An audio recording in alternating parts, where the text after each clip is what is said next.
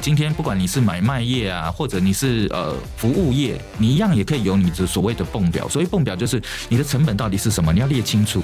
哦，就是你卖一杯咖啡，你的成本会是什么？除了原料，除了包装啊，你可能还有一些呃固定的相关成本啊，这些人事什么的，你可能要含进去。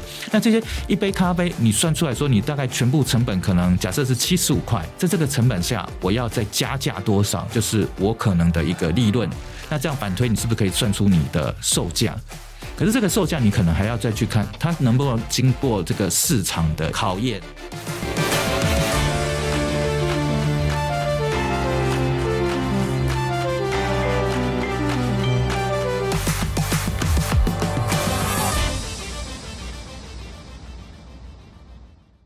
本系列主题由经济部中小企业处与法律白话文运动跨界合作。本期节目我们要来聊一个岁末年初非常重要的议题，那就是公司的年度预算规划。我们法科电台过去访问过非常多不同的创业者和经理人，那在这过程中，我们都可以感受到财务管理的重要性。但像是预算这种需要提前进行规划，而且需要精准预测的，其实都是大家重要的一个困难的课题。而在企业创业初期，资金的来源与稳定性，对于企业能否撑过从零到一这个阶段，相信会是十分重要，所以如果在初期没有评估营运所需的资金以及相对应资金来源，我想，我想很可能在一开始在固定成本或者是其他开销上过于躁进，一下子就会把很多钱一下就烧光了。所以今天这期节目呢，我们就要邀请对于企业年度预算规划与管理有丰富经验的张景南会计师，来和我们分享创业者要如何透过预算来了解所需营运资金，以及具体来说，在拟定企业预算时，我们有哪一些重要的事项需要特别注意。我们欢迎张景南张会计师。贵智你好，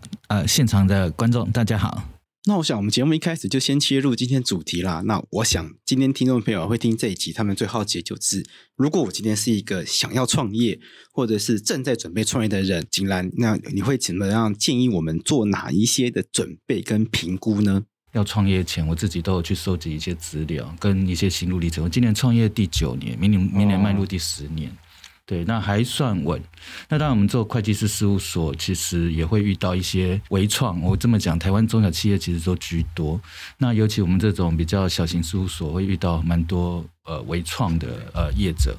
好，当然你可以看到有些人就是很辛苦的去开，我们也遇过说，哎，有人刚开始开可能门可罗雀。我遇到有一个餐厅业者就这样，可他就跟他硬撑，撑了他跟那个社区都已经做打好关系了，真的每天都门庭若市。然后你觉得哎还不错，然后他跟那边的上班族商圈也处得很好。我们有一个客户就是真的这样，我们看他这样经历过来，本来觉得他一切都 OK，可是后来你发现说，哎。因为可能一些因素啊，譬如说那边上班族的总办公室移开，然后突然他的客群就少了一块，到最后你就发现他就整个关门大吉。我们看这些微型创业者，然后这样很辛苦的在做，其实这样一路走，我们开会计师事务所真的遇到蛮多的，所以就会觉得说，哎，其实一个资金规划真的很重要。然后有些人就是可能左手进右手出，很多中小企业都在说什么，可能有两套账啊，做假账啊，我。严格讲，也就是只有那么一套哈。那你可能你业主自己知道说，你自己手头上现金金有多少。那唯一一些中小企业可能会遇到说，他常常就是会有那种自己的资金跟公司的资金傻傻分不清楚，都和在一起了。其实这不是很好的一件事。建议说比较有正确的一个资金管理的一个方式，公司的资金归公司的资金。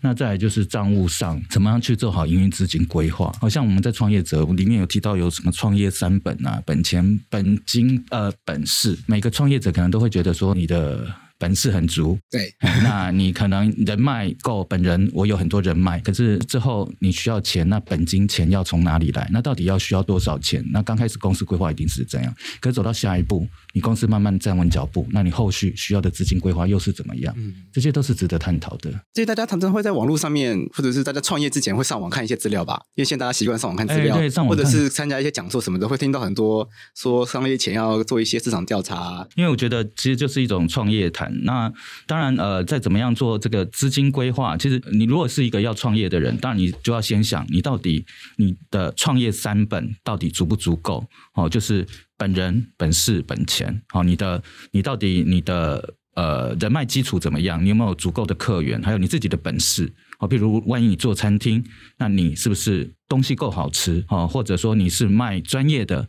好像我是会计师事务所，那可能重点是在我们的专业足不足够。哦，那再来就是等到你真的要开业了，你要怎么样去规划你的资金？那到底要多少？那资金到底你自己的资金有多少？那接下来可能很多刚开始创业的一定是呃亲戚朋友借贷，但是其实经济部中小企业处也有一些募集资金的一个渠道哈。那当然怎么样去做好一个资本支出的一个规划？那呃包含你的营运资金，那这样呃假设你要对外募资，你才有办法去说服你的呃股东哦，因为其实呃如果你有本人本事的话，本钱还是很重要的。对，其实有一些也算是我自己经验的一个分享了，因为我因为在算中年创业有那种。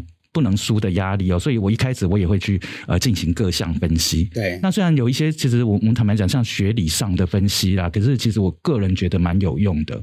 那我们举例而言啊，就是有一些呃，这算专有名词啊，就 SWOT 分析，在业界也蛮常用的哦。就是你的优势、你的劣势、你的机会点或者你的呃威胁是什么？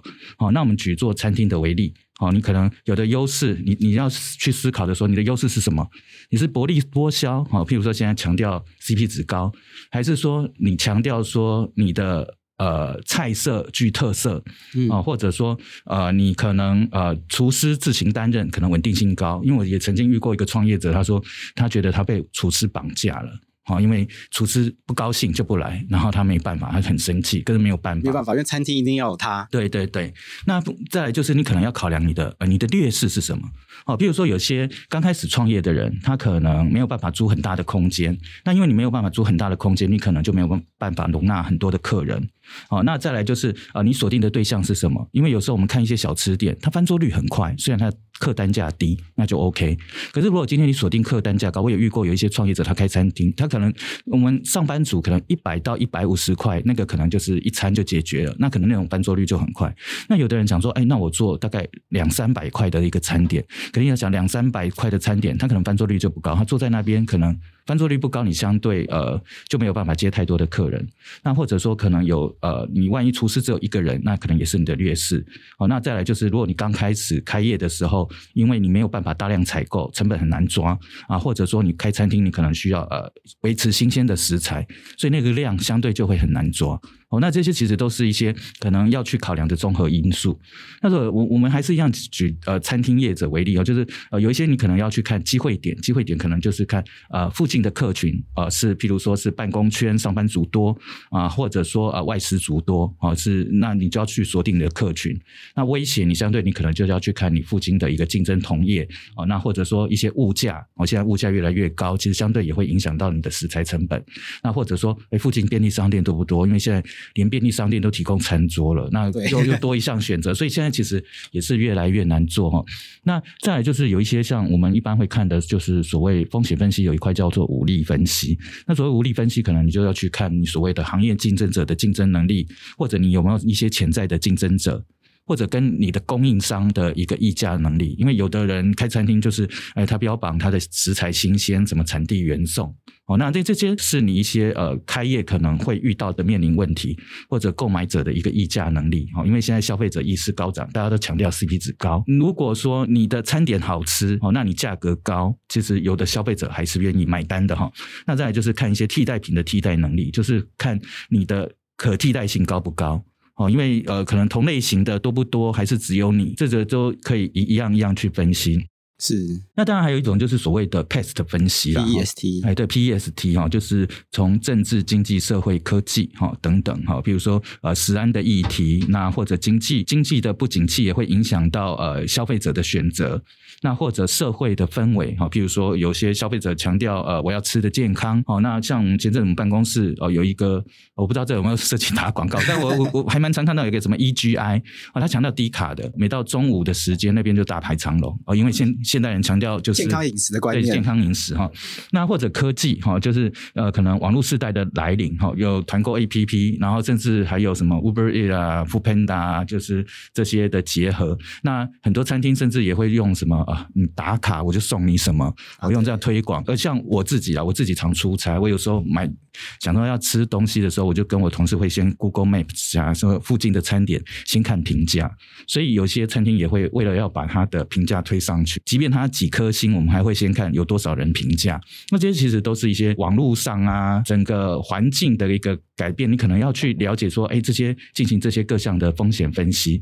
好，那其他还有一些呃，如果跟开业者比较有关，我再举一个例子，有个叫做四 P 分析哦。那四 P 就强调产品、价格、通路、促销 （Product、Price、Place）。Promotion，也就是可能你自己创业，你可能要去思考的是说，你的产品到底够不够吸引力？好，那你的价格，哦，是到底是强调性价比高，还是你强调多呃，或者像薄利多销，还是你是呃强调高价位？那 Price，你可能要去思考你的通路。你的销售通路到底是哪些？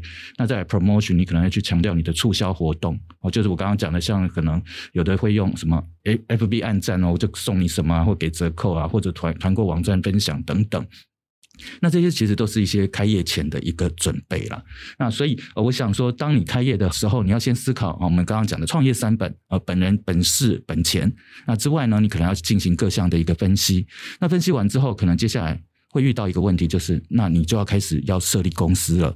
那设立公司，可能呃，有的人会想说，哎，那我的事业形态要是什么？哦，那常常会有呃一些创业者会问我们说，我到底是要设商号啊，还是设公司？公司又有分有限公司、股份有限公司，其实这个因人而异啊，看人啊。那有些可能呃刚开始创业者都会设商号居多。对，我们一开始也是商号，哦，爸爸一开始也是是哈，就觉得比较方便。对对，可是商号会有一个问题，就是它没有呃全国名称的排他性。啊，哎，所以如果说你今天这间店，呃，假设这个店设得好，哦，譬如说你是在北部设的，那你可能叫什么什么企业社，那我觉得你这个名称够响亮哦，你可呃，我们举例好了，呃，我们都讲说南部有个丹丹汉堡，我是假设，我不知道丹丹汉堡是，因为它应该是公司啦哈，那假设我我在南部成立一个丹丹的呃企业社，那可能就是在高雄这边，哦，大家就不能再叫丹丹企业社，可是可是我如果觉得哎。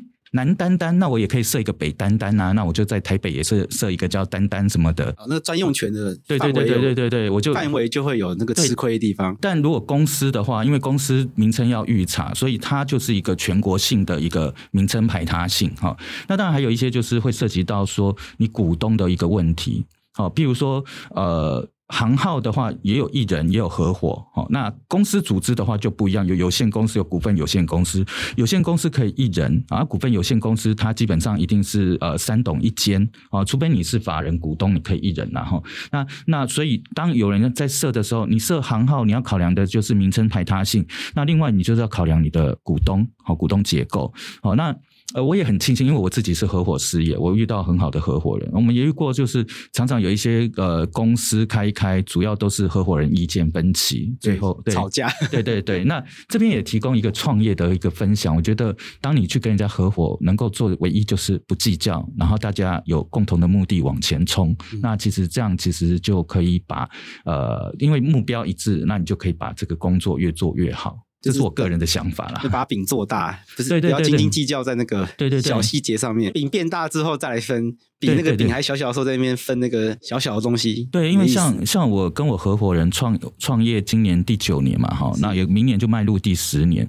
那我们也是，我那时候找他，我我我只是跟他说，其实我很讨厌管一些柴米油盐酱醋茶的东西，所以后来我们就自动自然分工，一些比较细节的东西他管，就大事我就我决定这样。那我们两个就这样慢慢做。我们现在事务所也快三十个人，就是对。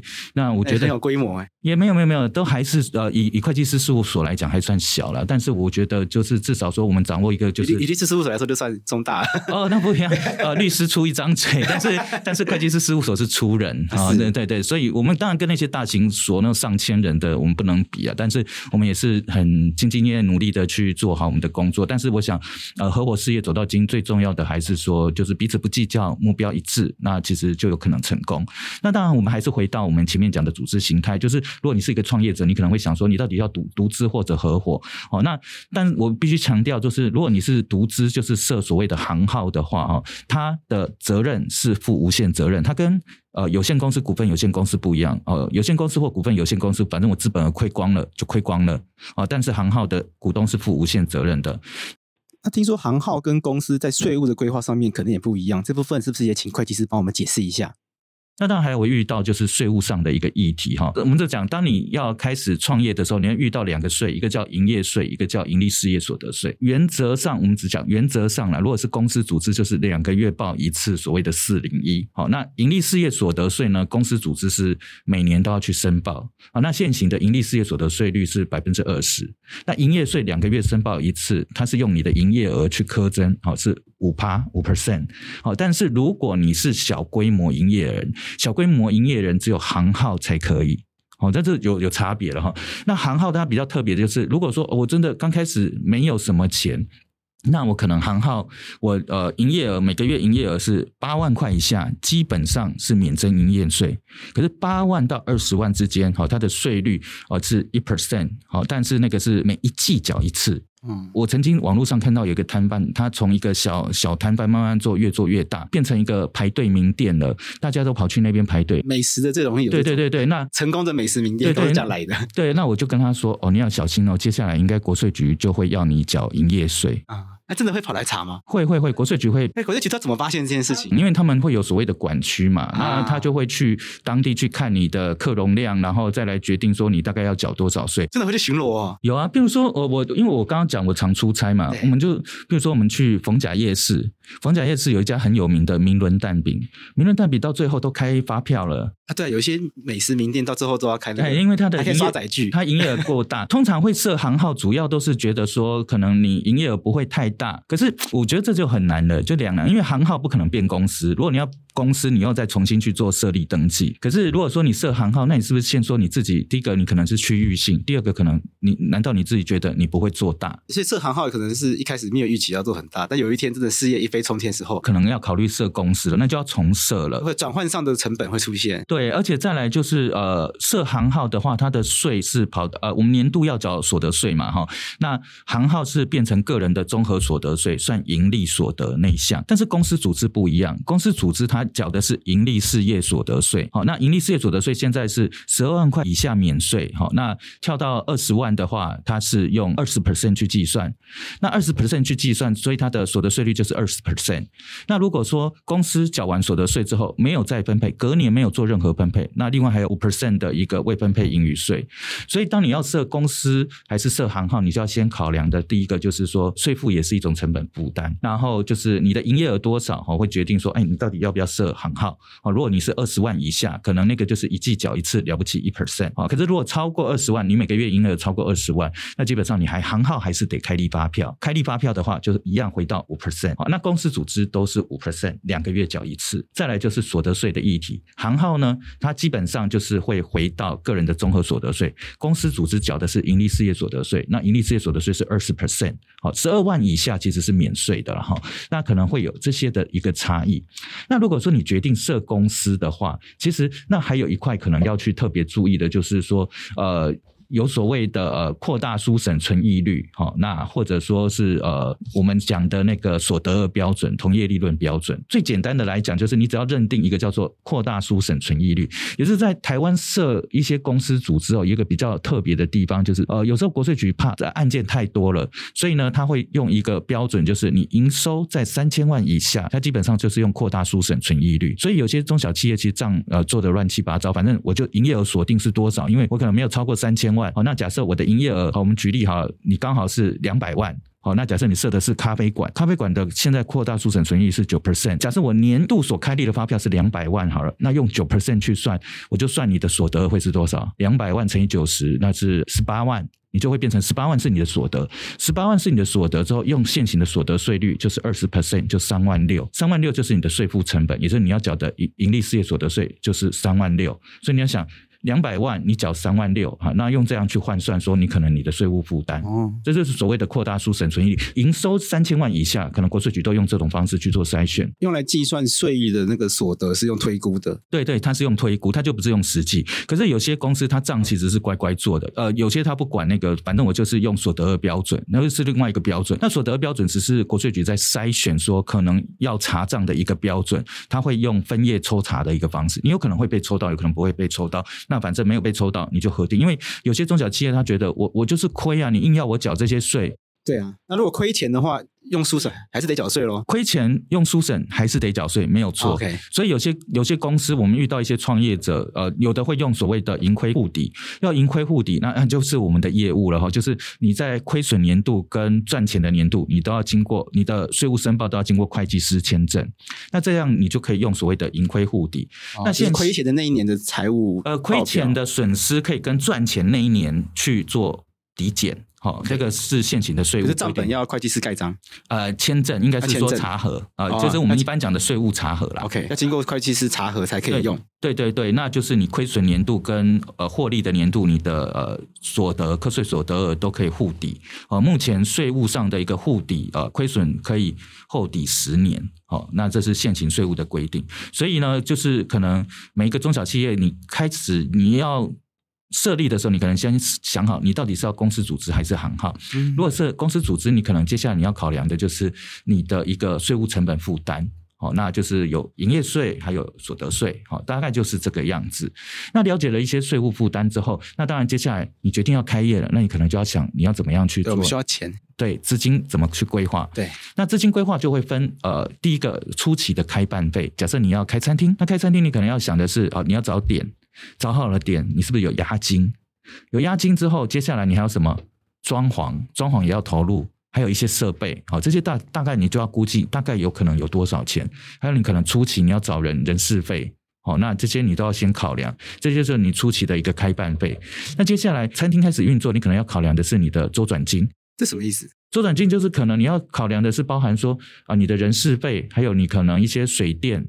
每个月的租金，哦，那如果说你的收入没有稳定的进来，你可能就是这些钱你就固定的支出要去开销。像我跟我合伙人，我们刚开始开业的时候，我们觉得哎都没有业务怎么办？那我们就想说，好吧，那我们至少一定要找一个员工。好，那我们就我们就想说，好，那我们找一个员工，我们就找了一个还不错的员工，哦，我们创始的员工，所以就两个老板一个兵。那可是呢，我们那时候因为想说，如果我领薪水，到最后我还是要投入我的营运资金，所以我就跟我合伙人说，那我们前半年就不领薪水，那我们就把薪水都付给那个我们那个员工，付付付，然后到大概到呃半年后，我们终于有业务进来了。那我就跟我合伙人说，哎，那我们给自己一些薪水好了，我们一个月就给我们自己两万块，然后做做做做满一年，隔年之后，那个大概是我们事务所呃有史以来最大的调薪幅度。我们隔年呢就调薪调百分之五十，因为业绩蒸蒸日上啊，哎，薪水就开始赚 钱了，薪水就从两万调到三万。但但呃，他都讲调薪幅度这样听起来就会蛮大，对，但是每个每个创业者都会经过这一段就是要去苦撑的一个日子。是的，对。那资金来源除了赚钱以外，会有其他资金来源吗？没有，呃，应该是说你你刚开始你。你创业的时候，你要先了解你到底有多少自备款，有多少贷款，然后资我我这么讲好了，这些都是你的所谓的创业的本金。可是呢，一般来讲，我们这么讲好了，有有有的人会想说，哎，那我固定开销一开门我就有什么有多少钱要付啊？比如说我的电租、我的水电、我的呃员工的薪资，好，所以你就要理清楚说，你大概一个月你要付的有哪些？如果是开餐厅，你的食材成本是多少？好，那那可是你除了这些之外，我们我们讲资。金营运资金其实是流动的，固定开销那是像水龙头，就是都是一直呃水一直下嘛。可是问题，营运资金它是流动的，也就是说，你除了支出之外，其实你有可能有收入。好，那你就要除非你的收入大于支出，那你才是赚钱嘛。我们我们用这么简单的讲啊，但是呃，这个收入你就要去看你的行业特性。好，那你的行业特性就是假设你是开餐厅的，好，那开餐厅的你有可能就是收现金。那货款的话，假设你有办法跟厂商说下个月结，那你是不是你的钱先到，你收的钱先到，你货款还可以延到下个月付，那你就会比较宽裕一点。可是万一你的呃，就是供应商跟你说不行，你一定要先付款，哦，那你可能就会有影响。好，那或者说像我们，我我们不管是律师或者会计师，都是劳务业嘛。我每个月付的薪水，我的大概支出哦，应付我们会讲说一个叫应付款项天数，就大概三十天，因为下个月就要付薪水。对，可是我的收入呢？我会不会立刻进来？有时候不会，不一定。对，有时候不一定哈，或或者说我直接讲，像我比较多都是政府标案啊。有一年我标到一个很大的案件，那个很大案件呃，对我们来讲，在当时很大啦，现在可能还好。当时大概三百万，然然后我们就很开心说，哎，我们可以做这个案件。可是呢，做做做做做，因为那个案子是呃，因为它是政府的标案，结果它就是呃年底才会付款，就是验收才会付款，所以会变成说我前面一直付薪水，一直付薪水，可是我收入没有进来啊。我一直到，而且他验收之后，大概隔隔年一月才进来。哦，那那时候我们就去动用我们的贷款了。那这真的没有办法。所以有时候你在考量收支，虽然是收入进来，可是钱如果没有进来，这也会影响到整个公司的一个运作。所以你就要想到，你要有一个副案，就是可能一个呃跟银行贷款的一个方案。嗯，好，但是你要说服银行贷款，呃，把钱借给你，最重要的是什么？你有能力还款，你一定要证明你有能力还款。哦，那那个怎么证明呢？可能就是你的业务，哈，你拿到的订单等等，哈，这些。那我今天想要锦兰，就是那我们在经营公司的时候啊，我们常常会跟这个会计师讨论这个一些公司的这个财务状况啊，有的时候或者是自己上网啊，会看到一些名词，譬如说固定成本啊，或者是营运资金这些名词，它有什么特别的意义吗？我这么讲，我刚刚已经讲过，就是陈如讲说，我一开门，我就是会有固定的开销，这个就是我所谓的固定成本。譬如说我请一个人。的薪水就在那里，好，假设三万块，我要付他劳健保退休金，好，那假设加加，它是相对于什么？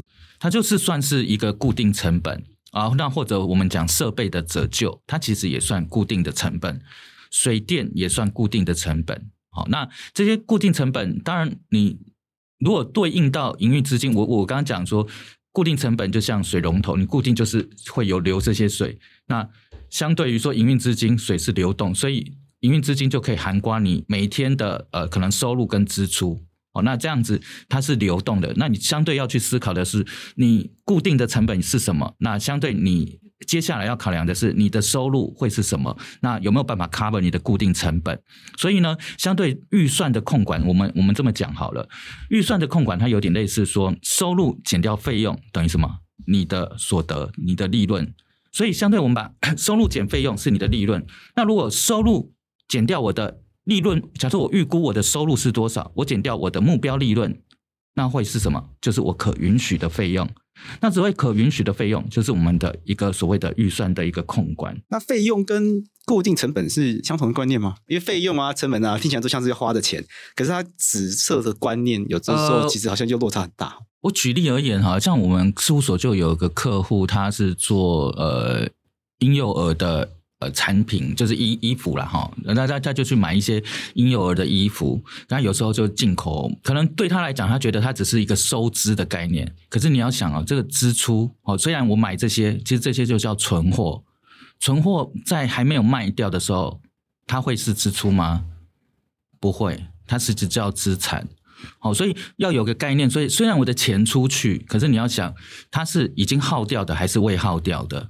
已经消耗掉的那个可能是成本或费用。好，比如说文具用品，我买来我还没用，那个叫用品盘存。可是我把它用掉了，那可能它就是我的文具用品的支出。同样，存货我买进来，如果我还没卖掉，它就放在仓库，它就是我的资产。好，那放久了。那就是呆滞的存货，啊，那个就是另外一个议题。可是我把它卖掉了，它就是我的成本。那有成本，相对就会创造收入。相对于说，呃，一个营业人，你可能要去看说，你卖这个东西收入是多少，你的成本是多少？因为收入跟成本的一个对应关系，我想每一个创业者一定要很清楚的去了解它对应关系。假设你的收入没有办法 cover 你的成本，那你就是赔钱卖。对。对，然后譬如说有一些我们最举简单例子的吃到饱餐厅，可能年轻人有时候都会想说，我要吃多少才会回本？对。对，那在店家也是要思考说，我如果收入没有办法 cover 我的成本，那我是赔钱赔钱嘛。所以店家他当然也会去思考，有所谓的经济采购量，他才有办法压低成本哦。可是你可能也要考量说，你这个多少钱的一个收入，呃，因为呃吃到饱餐厅它会限时，对，然后相对于可能在这个时间点，你的食材成本跟你所收的收入，你到底有没有办法 cover 还有利润？如果假设真的让你吃够本，变成收入等于成本，或收入小于成本。那我想那个餐厅业者大概是在做慈善事业哈。对，所以所以其实这成本真的是有点难拿捏。可是我觉得每一个创业者他可能都要很清楚的去了解你的成本到底是有多少，你的收入、你的定价应该定在哪里，你才比较有概念。那我们怎么建立正确的成本观念，就帮助听众来去掌握自己计算成本这件事？其实有时候这件事情好像蛮困难的。其实我觉得，呃，每一个创业者第一个要遇到的一个问题叫做我要活下去啊。嘿，那什么叫我要活下去？有一种叫做损益两平点的概念。什么叫损益两平点？就是你要把你的所有成本，你可以先区分固定成本跟变动成本。这听起来很抽象。那所谓固定成本，就是哎，我请一个人，我不管呃有没有收入，我固定这个人的开销就在那里。那或者我租了一个店面，我不管怎么样，店面的成本就在那里。或者我买了设备，那设备可能我们一般会用所谓的。直线把摊体折旧，可能我认定啊，这个设备我可能啊，假设我买十二万啊，那买十二万，我可能预计我它可以用十年，那等于是我一年一年就摊十二万，一个月就摊一万块好的设备折旧，然后这些可能就是我的所谓的水电啊等等，就可能是我的固定成本。那我的变动成本可能是什么？假设我卖餐厅卖的是食材，那食材成本就是属于我的变动成本，我可能有卖，我这成本才有可能消耗掉。好，那你有了解这样的一个概念之后，那你再去抓你一个月哈，可能固定成本有多少？好，那你这样才有办法去算你的呃损益两平的销售量。我们举例哈，假设你固定成本是十万块，简单卖一杯咖啡，我一杯咖啡卖七十五块。好，那我们一般业界在抓，可能抓三分之一是成本。假设你的变动成本是二十五块，那我用。我的单位售价七十五块，去减掉我的变动成本二十五块，咖啡的利润大概是五十块。那五十块，我假设我固定成本是十万块，我用十万去除以五十，我大概要卖两千杯咖啡，我才能够达到所谓的损益两平。所以一般可能就是要有这样的一个概念，说，哎，我的损益两平点啊。当然还有一种叫做损益两平的销售额，它其实是一种我们一般讲的所谓利润率啊，就是我一块钱到底有多少利润。好，也就是说，假设我。一块钱，我去扣掉啊，我的变动成本除以我的售价七十五块。我刚刚讲我的变动成本假设二十五块，我售价七十五块，那我用这样去换算，我就会算出一个比率啊，一减掉括弧二十五除以七十五这样子去换算。那算出来，可能我再去用跟我的固定成本去算啊，这已经有点数学算式，反正一个叫做利量率的一个概念，好，去算说我每赚一块钱，我有到底有多少的一个变动的利润，然后去反推计算出我的营业额。好，那刚刚那个公式我们换算，可能就是我的损益两平销售额可能是十五万块，也就是就是十万块除以一减掉括弧二十五除以七十五这样去换算，那就会算出大概损益两平销售额。我们如果把这些算式都撇掉，就是反正你就简单想说，你都要赚多少钱，你才能够就是 cover 你固定开支。其实原理只是在这样，就是一个思考的逻辑而已啦。是对，呃，我想除了这种了解你大概赚多少是可以损益两平之外，其实我们当然做生意不是要做身体健康，不是要身体健康，我当然希望能够赚钱。所以相对你可能就会想说，哎，那我可能我希望能够赚钱，可是你希望赚钱，可能相对你这个价格在市场上有没有够竞争力？哦，那你就要去思考说市场上的这个售价，再反推说，哎，你的成本，然后去推算说，那你这样子你有没有办法赚钱？一个生意你没有办法赚钱，你还在做的话，那到最后你还是会坐吃山空哦。所以有些人就会想说，我们如果是制造业，有所谓的泵表。可是，如果你今天不管你是买卖业啊，或者你是呃服务业，你一样也可以有你的所谓的泵表。所谓泵表，就是你的成本到底是什么，你要列清楚哦。就是你卖一杯咖啡，你的成本会是什么？除了原料，除了包装啊，你可能还有一些呃固定的相关成本啊，这些人事什么的，你可能要含进去。那这些一杯咖啡，你算出来说，你大概全部成本可能假设是七十五块，在这个成本下，我要再加价多少？就是我可能的一个利润。那这样反推，你是不是可以算出你的售价？对。可是这个售价，你可能还要再去看它能不能经过这个市场的一个呃考验，好、嗯哦，对不对？那那当然，有些人他觉得说，哦，我的设备成本都已经花在那里了。我们也遇过有些中小企业主，他可能见猎心喜，买了一堆设备，结果情情况大坏。那这时候怎么办？